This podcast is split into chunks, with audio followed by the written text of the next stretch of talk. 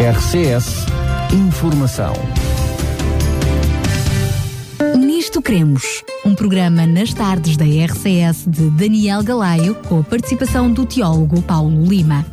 Nisto Cremos, uma abordagem atual das doutrinas fundamentais da Bíblia para o nosso dia a dia.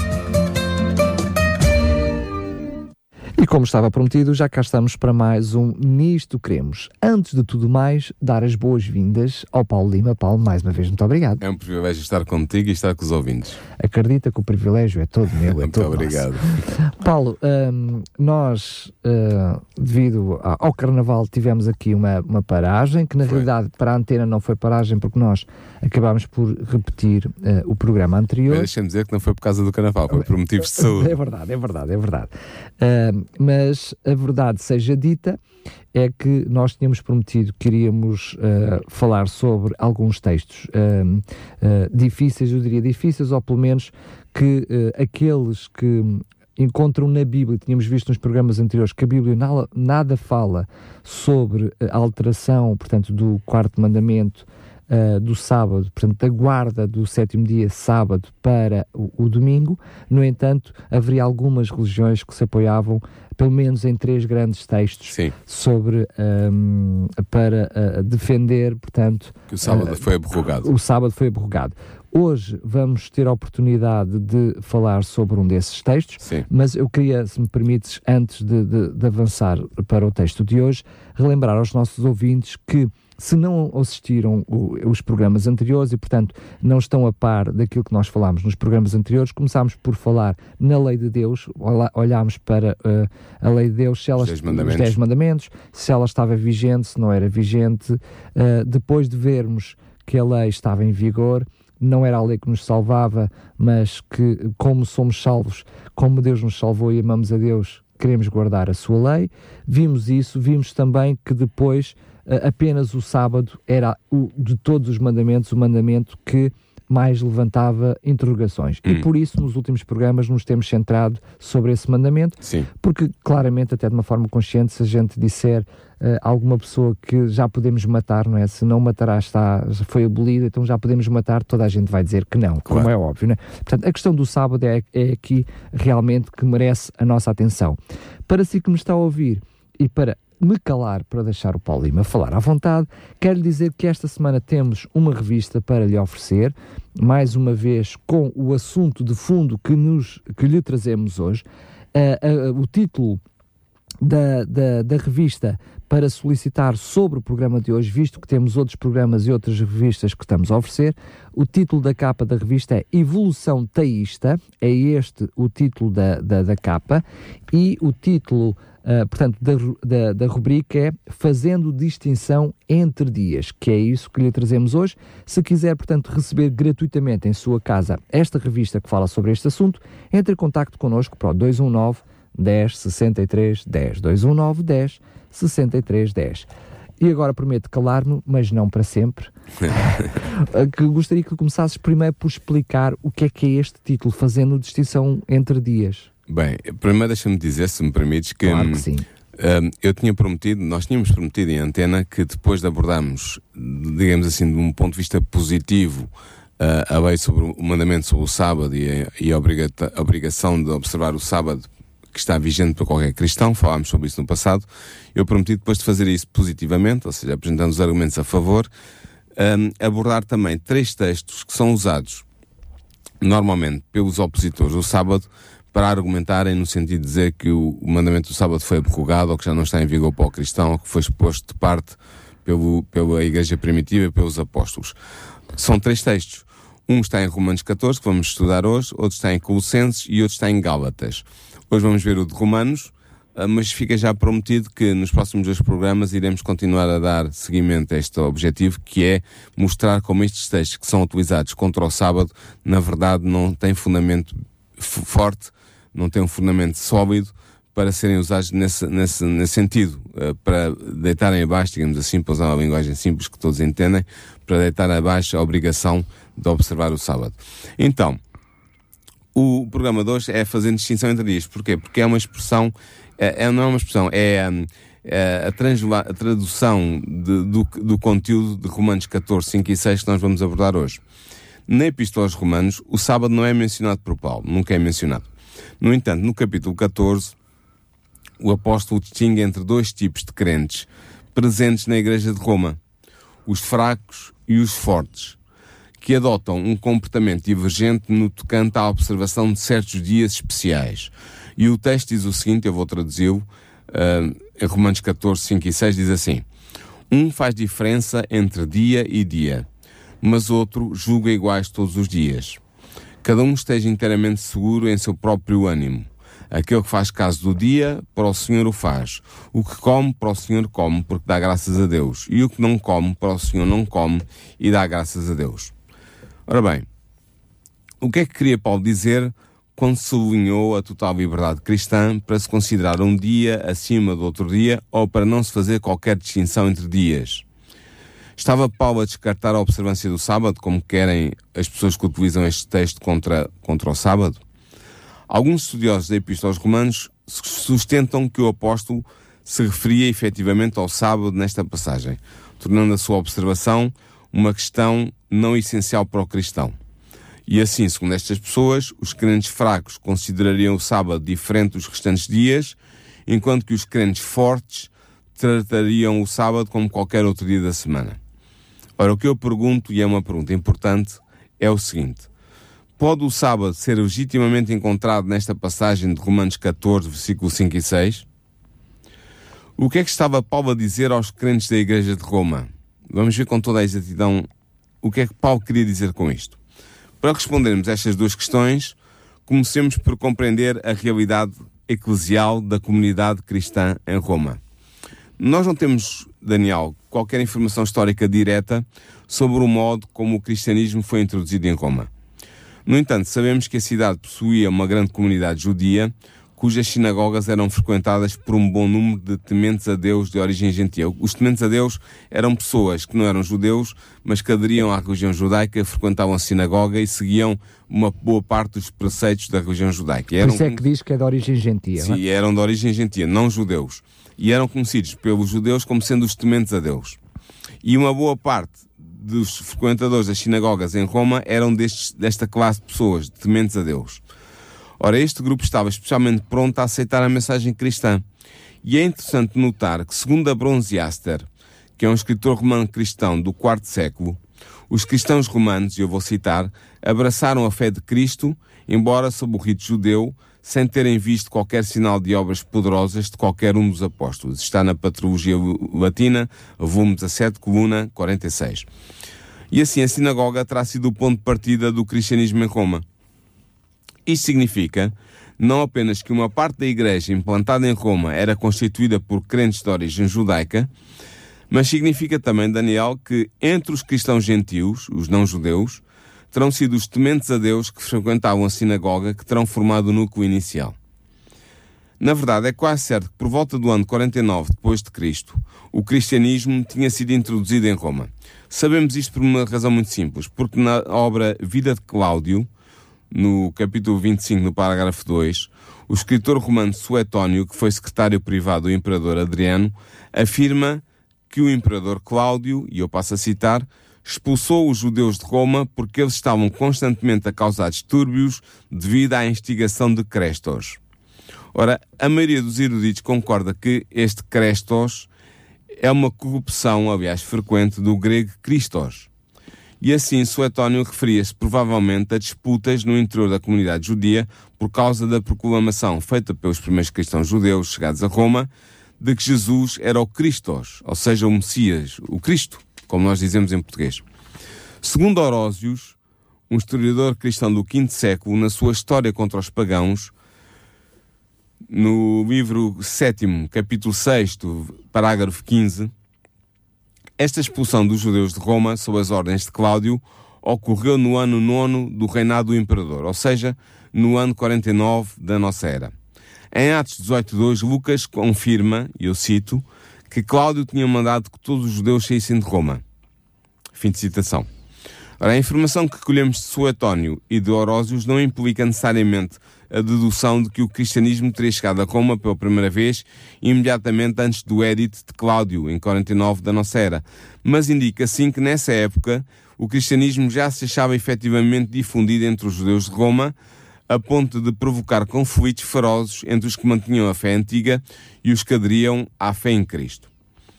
Ora, a expulsão de todos os judeus de Roma em 49 implicou também a expulsão dos cristãos judeus, porque eram judeus também. Claro.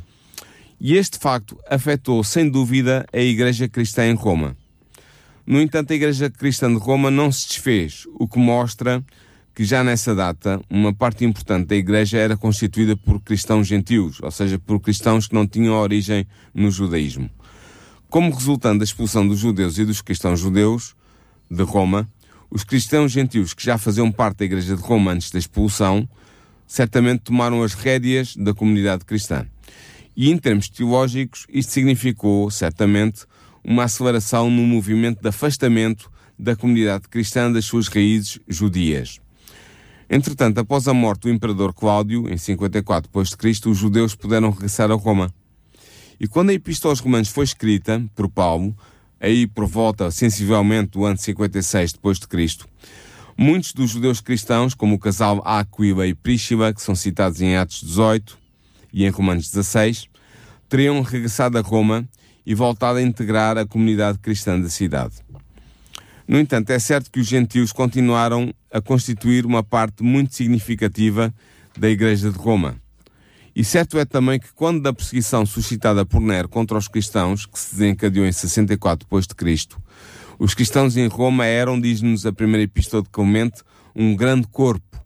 Ou diz-nos Tácito, o historiador romano, no seu livro Anais, era uma imensa multidão. Portanto, havia muitos, muitos judeus já nesta... Uh, perdão, muitos cristãos em 64, na altura em que Nero começa a perseguição, a primeira grande perseguição contra os cristãos em Roma. E assim, nós podemos estar convictos de que quando Paulo escreveu a sua carta aos Romanos, por volta do ano 56, a Igreja Cristã de Roma era constituída tanto por judeus cristãos como por gentios cristãos. E esta dupla faceta da Igreja Romana surge claramente patenteada no conteúdo da própria Epístola aos Romanos escrita por Paulo. Não há dúvida de que Paulo tinha em mente dirigir-se a cristãos judeus quando escreveu a sua epístola. Esta conclusão impõe-se pelas seguintes razões. Primeiro, ele saúda o casal judeu-cristão Aquila e Príscila, bem como os seus congêneres Andrónicos, Júnia e Heródium, no capítulo 16. Ou seja, ele, ele dirige, saúda judeus, portanto seriam membros daquela igreja em Roma. Segundo, ele dirige-se diretamente ao judeu, no capítulo 2. Terceiro, ele associa estreitamente os seus leitores com a lei mosaica, ou seja, com a lei de Moisés. Quarto, ele designa Abraão como sendo, e eu cito, o nosso pai segundo a carne. Ora, isto só era verdade para judeus. Quinto, ele emprega muito espaço na carta aos romanos a discutir questões de interesse especial para o povo judeu. Por exemplo, o seu pecado e a sua presunção do favor divino, o falhanço da sua lei, a importância de Abraão, o seu, que era o ano passado dos judeus, o seu lugar no plano de Deus, etc. Sexto, Finalmente, a presença do capítulo 15, versículos 7 a 12, mostra claramente que havia judeus cristãos na Igreja de Roma. E, portanto, sem dúvida que Paulo, ao escrever a sua Epístola aos Romanos, tinha em mente também cristãos de origem judaica que frequentavam vários, os vários núcleos da Igreja cristã em Roma. Mas não era só dos, dos, dos, dos judeus, porque Paulo também se dirigiu aos gentios. Exatamente. Também não há dúvida e dizes muito bem, de que Paulo tinha igualmente em mente cristãos de origem gentia ao escrever a sua epístola. Como é que nós sabemos isto? Primeiro, na abertura da sua carta, Paulo inclui os cristãos romanos entre os gentios a favor dos quais ele foi chamado a ministrar. Ora, nós sabemos que Paulo era o apóstolo dos gentios. Segundo, Paulo afirma que o seu argumento acerca do lugar dos judeus no plano de Deus é dirigido, e eu cito, a vós gentios. Terceiro, o apelo de Paulo para que os cristãos romanos se recebam uns aos outros, em, no capítulo 15, versículo, 17, versículo 7, perdão, parece ser dirigido especialmente aos cristãos gentios. Quarta, as passagens de, do capítulo 11, do versículo 13 ao 32 e do capítulo 15, do versículo 7 ao 12, também tornam claro que havia cristãos gentios na Igreja de Roma. Portanto, Daniel, resumindo, Desculpa lá, Sim. mas ele, ele, no capítulo anterior, ele até uh, fala uh, das duas fações, não é? Quando ele diz para se receberem uns aos outros, Exatamente. ele está precisamente a falar dessa, Do- das duas dessa fações, pluralidade. dessa é? pluralidade de gentios e de judeus na igreja. Mas, portanto, estas considerações que eu acabei de estabelecer permitem-nos concluir que a Epístola aos Romanos foi escrita tendo em mente uma audiência constituída tanto por cristãos judeus como por cristãos gentios. E por isso Paulo afirma, no primeiro capítulo, no versículo 7, estar a dirigir-se, e ele diz, e ele cita, eu vou citá-lo, a todos os amados de Deus em Roma. Portanto, incluindo judeus, cristãos e gentios cristãos. No entanto, é muito provável que, embora houvesse um considerável número de judeus cristãos na Igreja de Roma, os cristãos gentios estivessem aí em maioria. Mas entre os cristãos gentios, boa parte deles poderia ser constituída por, pelos antigos tementes a Deus, como eu já expliquei, ou seja, aquelas pessoas que tinham aderido ao judaísmo, em parte, não se tinham circuncidado, mas eh, se cobriam as, as regras do judaísmo, as regras alimentares, o sábado e tudo mais. E- Por convicção. por convicção. E, portanto, ah, haveria um considerável número de judeus cristãos na Igreja de Roma, mas também haveria muitos tementes a Deus que haviam deixado a sinagoga para se juntarem à nova comunidade cristã.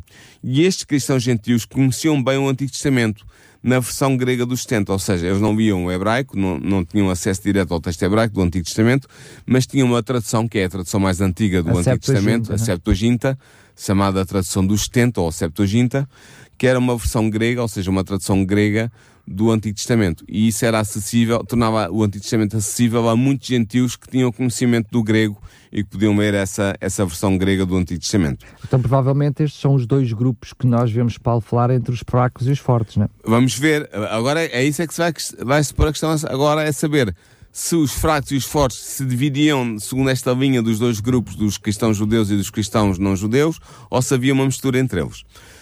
O que é certo é que Paulo foi informado pelos seus contactos da Igreja de Roma da existência nessa comunidade cristã de dois grupos, que ele designa como sendo os fortes, em Romanos 15, 1, e os fracos, em Romanos 14, 1. Estes grupos estavam envolvidos numa disputa teológica e Paulo procura solucionar ou mitigar a disputa existente entre eles. Ora bem, o que é que os separava? Os fortes comem carne, enquanto os fracos não consomem carne, mas apenas vegetais. Isto vê-se em Romanos 14, 2. Os fortes bebem vinho, mas os fracos não o bebem. Vemos isto em Romanos 14, 21, sobretudo quando confrontamos com Romanos 14, 17. Os fortes não fazem distinção entre os dias, enquanto que os fracos valorizam uns dias mais do que outros. Isto está claro em Romanos 14, 5. A controvérsia sobre a observância de dias e a controvérsia sobre o consumo de carne e vinho parecem estar estreitamente ligadas.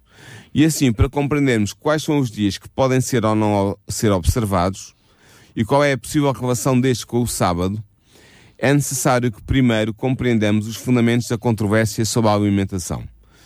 Ou seja, por que razão os fracos consumiam apenas vegetais, abstendo-se de carne e de vinho, enquanto que os fortes comiam a carne e o vinho? Ora, o princípio da compreensão desta atitude encontra-se no paralelo existente entre Romanos 14, eh, de 14 do versículo 1 a 15, versículo 13, e 1 de Coríntios, capítulos 8 a 10. De facto, o problema abordado por Paulo nestas duas, nestes dois textos é o mesmo, e há uma forte afinidade entre eles. Esta afinidade é patenteada nos seguintes traços. Primeiro, em ambas as passagens, Paulo refere-se ao tema de se oferecer ações de graças pela comida como legitimação para o seu consumo. Em ambas as passagens, Paulo fala da necessidade do cristão se preocupar com o outro e da necessidade de colocar os interesses do outro acima dos seus próprios interesses. Terceiro, Paulo repete muito os mesmos temas e preocupações específicas. Repete nos dois, tanto em Romanos como em 1 de Coríntios. Ah, Não devemos colocar uma pedra de tropeço no caminho do nosso irmão. Existe o perigo de destruir o fraco por quem Cristo morreu. É expressa a preocupação pela edificação da comunidade e entre outros, outros aspectos. Além disso, quarto, ambas as passagens, tanto Romanos como 1 de Coríntios, ligam o princípio do cuidado com o outro, especificamente com assuntos da alimentação, e enfatizam que é melhor abdicar de práticas alimentares legítimas do que causar dano ao outro. E quinto, finalmente, há semelhanças de terminologia na discussão do problema em causa, como o uso do adjetivo fraco e do verbo blasfemar, entre outros. Devemos ainda ter em conta que a primeira Epístola aos Coríntios foi escrita por Paulo cerca de um ano antes da Epístola aos Romanos. E assim as semelhanças existentes entre Romanos 14, versículo 1 a 15, versículo 13, por um lado, e 1 Coríntios capítulos 8 e 10, explicam-se perfeitamente se concluirmos que Paulo estava a lidar com o mesmo problema. Ora, em 1 Coríntios, é claro que Paulo está a lidar com o problema do consumo por parte dos cristãos de carne que foi sacrificada aos ídolos pagãos. E assim sendo, podemos assumir como certo que esse era também o problema que os cristãos romanos enfrentavam e que os tinha dividido em fortes e em fracos. Esta questão era problemática, esta questão do consumo da carne sacrificada aos ídolos pagãos. E era problemática porquê? Porque o decreto apostólico tinha claramente interdito a todos os cristãos o consumo de carne consagrada aos ídolos. Ou seja, o decreto foi emitido pela primeira reunião apostólica em Jerusalém, dirigida por Tiago, irmão de Jesus, e tendo os apóstolos presentes e o próprio Paulo presente, que está registado em, em Atos 15, esse decreto o, decreto, o chamado decreto apostólico, tinha claramente interdito a todos os cristãos o consumo de carne consagrada aos ídolos e esta interdição era claramente aplicada nas igrejas cristãs no primeiro século, como nós podemos ver, por exemplo, em Apocalipse 2, versículos 14 e versículos 20. Ora, ao referir-se à questão alimentar que dividia os cristãos de Roma, Paulo usa um adjetivo grego, o adjetivo koinos, com o sentido que lhe era atribuído pelos judeus helenistas. E esta palavra é por ele oposta a outra palavra grega, kataros, que significa puro. Cátaros significa puro. O que é que significa koinos? Ora, o uso da palavra koinos é crucial para se compreender a questão que separava os cristãos romanos. O que significa este termo, koinos? Ele significa algo que era comum ou profano. Era usado pelos judeus helenistas como um termo técnico para designar algo que não era impuro em si mesmo, essencialmente, mas que tinha ficado contaminado pelo contacto com algo ritualmente contaminador e que se tornara ritualmente impróprio para ser consumido.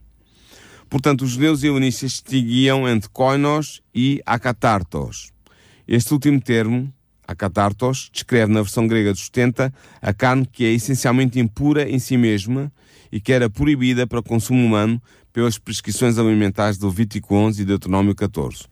Isso era a carne não se podia ser consumida, a carne impura. Em si mesma. Em si mesma. Era acatartos. Como a carne de porco, por carne exemplo. Carne de porco, ou carne do marisco, da lagosta, ou do camarão e por aí fora. Portanto, enquanto koinos designava algo que não era impuro em si mesmo, mas que se tinha tornado impuro por contaminação, a catartos designava algo que era impuro em si mesmo, algo que, não era, que era essencialmente impuro, como a carne de porco, como tu disseste. E assim, koinos e akatartos não são sinónimos, mas descrevem situações diferentes e claramente distintas. Portanto, é importante notar que Paulo não usa o termo akatartos para designar o estado da carne que está, que está a causar a divisão entre fracos e fortes. Ele usa a palavra koinos, que designa a carne pura em si mesma, que foi contaminada por contacto com algo ritualmente impuro. Ora bem, feita esta distinção, temos que ter presente que para um judeu, um judeu da altura de Paulo, a carne consagrada aos ídolos era considerada koinos, ou seja, comum ou profana. Tinha ficado contaminada. Não era contaminada em si mesma, não era, não era uh, impura em si mesma, mas tinha ficado contaminada pela relação com os ídolos. Uma parte prática, Sim. eles podiam comer carne de, novilho, carne de vaca, como nós hoje dizemos, Exatamente. mas se ela tivesse sido usada para um sacrifício, era então koinos. naquele momento já era impura, portanto... Era considerada koinos, comum ou profano e não podia ser consumida. Na verdade, os judeus da diáspora que viviam em sociedades em que o paganismo imperava, consideravam como comum, como koinos, toda a carne que provinha de mercados pagãos, abstendo-se de a consumir. Eles consideravam essa carne comum por duas razões. Primeiro, porque não tinha sido abatida segundo os riscos o processo kosher prescrito pelas escrituras do Antigo Testamento. E segundo, porque tinha sido, ou podia ter sido, previamente usada em ritos de adoração aos ídolos pagãos. E por estas duas razões, os judeus da diáspora evitavam comer carne proveniente de ambientes pagãos por não estarem seguros que ela fosse pura. Uma questão de prevenção, não é? Precaução, pelo sim. sim, pelo não, não comiam. não comiam. O mesmo se passava com o vinho. Os judeus que viviam na diáspora abstinham-se de beber vinho produzido por pagãos, com o receio de, ele, de, que ele tivesse sido profanado previamente pela prática pagã de oferecer o vinho como libação em ritos de cultos dos ídolos. Estas duas restrições alimentares dos judeus aplicavam certamente também aos gentios tementes a Deus, que se regiam igualmente pelos princípios de pureza alimentar. Eu volto a, a, a, a frisar que os tementes a Deus eram as pessoas que não eram na, da origem judia, mas que se tinham convertido ao judaísmo e que procuravam seguir uma boa parte dos princípios do judaísmo.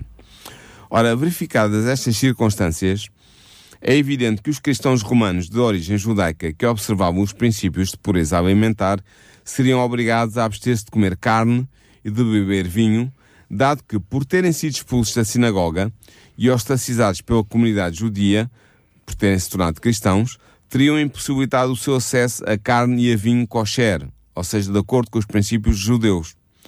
Pois seguramente os talhantes e os vendedores de vinhos judeus recusar-se-iam a vender-lhes os seus produtos, dado que eles tinham abandonado a comunidade judia ao aderirem ao movimento cristão. Aos cristãos de origem judia vinham certamente juntar cristãos de origem gentia que tinham frequentado anteriormente a sinagoga como tementes a Deus. Eram estes cristãos, Daniel, que constituíam o grupo dos fracos na Igreja de Roma. Portanto, podemos afirmar com toda a probabilidade que o grupo dos fracos em Roma era integrado tanto por cristãos de origem judia como por cristãos de origem gentia. Estamos a falar aqueles que eram recentes na Igreja e, portanto, como o Paulo depois acaba por, por dizer, uh, aqueles que ainda bebiam leitinho na fé, não é? Sim, mas não era só. Tanto de uma facção como de outra. Sim, a distinção entre fracos e fortes na Igreja de Roma não correspondia estritamente à distinção entre cristãos judeus e cristãos gentios, mas atravessava ambos os grupos. Claro. Havia cristãos judeus e cristãos gentios que estavam entre os fracos e havia cristãos judeus e cristãos gentios que estavam entre os fortes. Ou seja, os fracos abstiam-se da carne e do vinho porque julgavam que ela era koinos, comum por ter sido, está ligado ao rito, de, aos ritos pagãos da adoração dos ídolos, e os fortes comiam essa carne e bebiam esse vinho porque achavam que não havia problema algum. Isso eventualmente acontecia por causa das, das, das uh, normais uh, refeições em grupo, não é? Sim.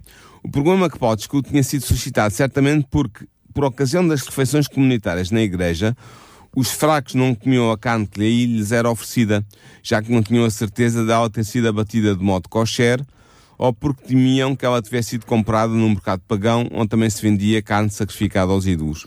Eles consideravam tal carne koinos, comum. E era este escrúpulo de consumirem carne mesmo por ocasião dos repastos comunitários na igreja que causava a divisão entre fracos e fortes na igreja de Roma. Portanto, o que dividia a comunidade cristã de Roma era uma discussão abáquica, isto é um palavrão uh, uh, hebreu para dizer uma discussão legal, sobre se a carne contaminada por práticas idólatras, tornada koinos, comum, podia ser consumida pelo cristão. Ou seja, a questão era, pode a carne que é pura segundo as leis levíticas, de Levítico 11, mas que se tornou comum por contaminação com a idolatria, ser consumida pelo cristão? Segundo a consciência dos fracos, ela não podia ser consumida. Segundo os fortes, ela podia ser consumida. E ambos os grupos seguiam o princípio da pureza ritual, mas os fracos tomavam uma posição de maior rigor e de maior cautela. E por seu lado, Paulo argumenta que a carne contaminada pode ser consumida porque ele estava convencido, como dizem em Romanos 14, 14, que nenhuma coisa é koinos em si mesma, comum em si mesma. E eu pensava assim, porque sabia que o estado de koinos, de comum da carne, não era um estado, um estado essencial de impureza, mas era um estado de contaminação da carne, essencialmente combustível, que podia ser revertido, que podia ser uh, uh, virado ao contrário, digamos assim. Como? Pela dádiva da ação de graças. Portanto, o que Paulo estava a dizer, traduzindo isto, era que se tu ias ao mercado, compravas um pedaço de carne no vilho, e depois cozinhavas e apresentavas na igreja, nas refeições comuns, não, não devia haver escrúpulo, porque aquela carne, apesar de poder ter sido oferecida aos ídolos, não era impura em si mesma, era apenas koinos, comum, e esse estado comum podia ser revertido pela ação de graças. E, portanto, agora nós começamos a compreender qual era a questão que dividia os fracos e os fortes em termos alimentares. E ao percebermos isto, estamos em condições de perceber também quais eram os dias, e aqui vamos entrar, como dizem os franceses, no vivo do sujeito. Vamos perceber agora, estamos em condições de perceber quais eram os dias que os fracos observavam e que os fortes não observavam, segundo Romanos 14, versículos 5 e 6.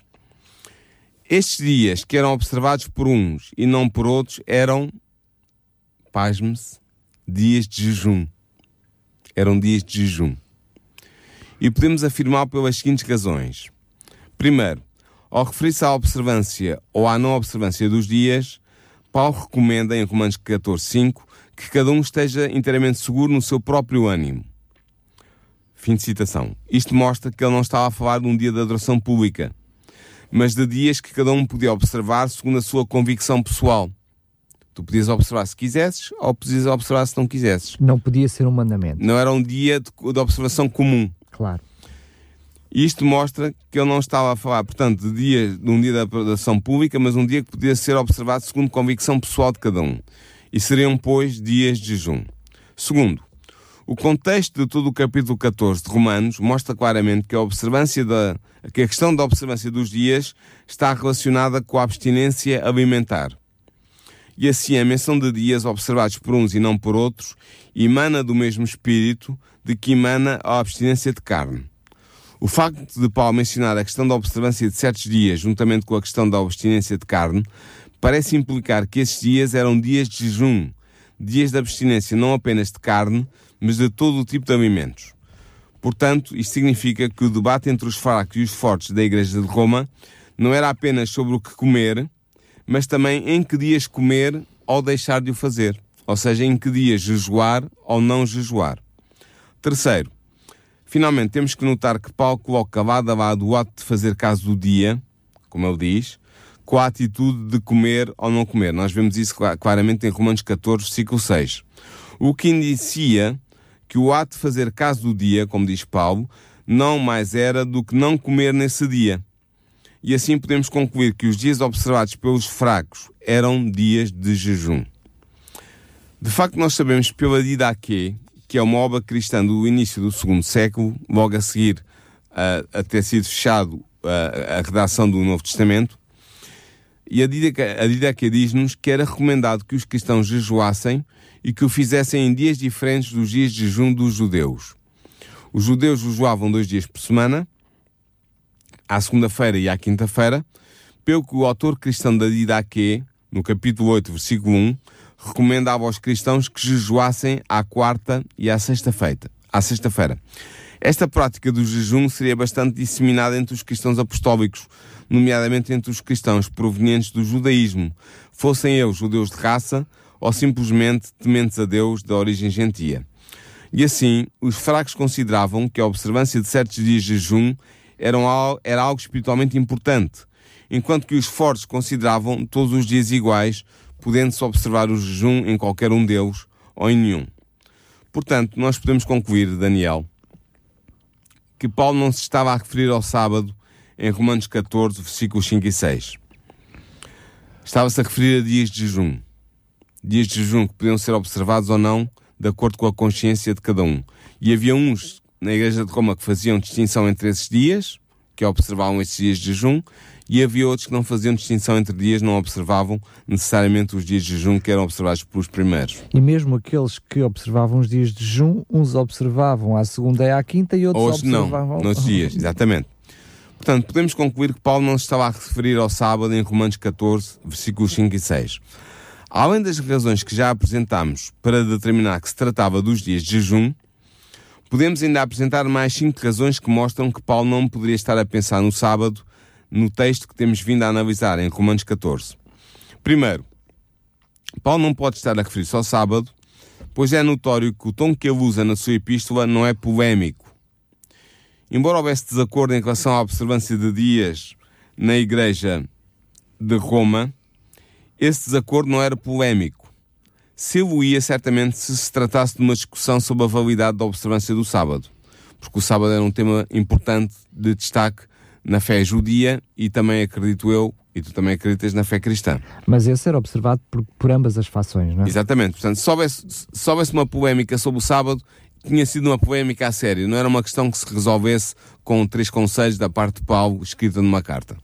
Segundo, toda a discussão em, em Romanos 14 diz respeito a algo que não é essencial para a fé cristã, algo sobre o qual as Escrituras não oferecem uma solução clara.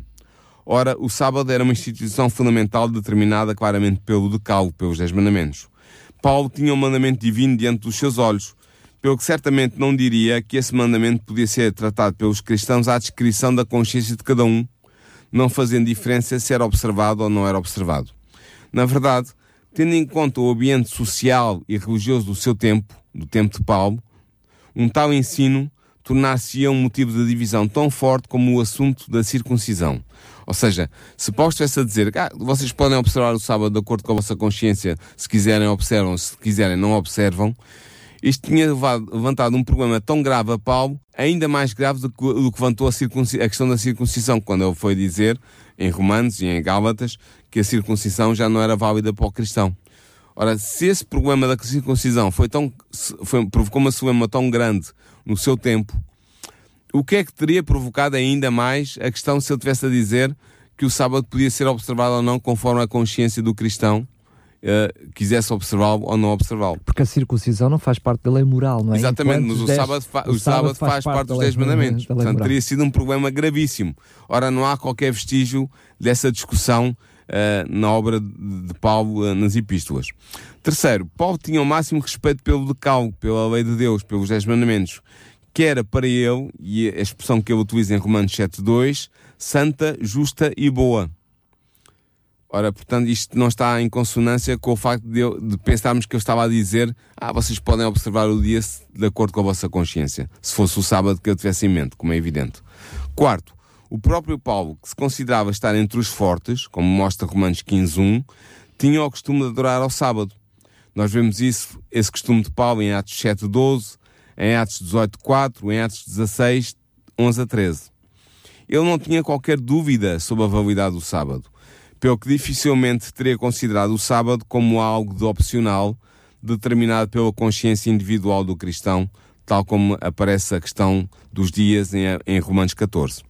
Quinto, se Paulo que guardava o sábado se considerava forte, como mostra Romanos 15.1, devemos concluir que os dias observados pelos fracos, mas não pelos fortes, não podiam ter nada a ver com o sábado.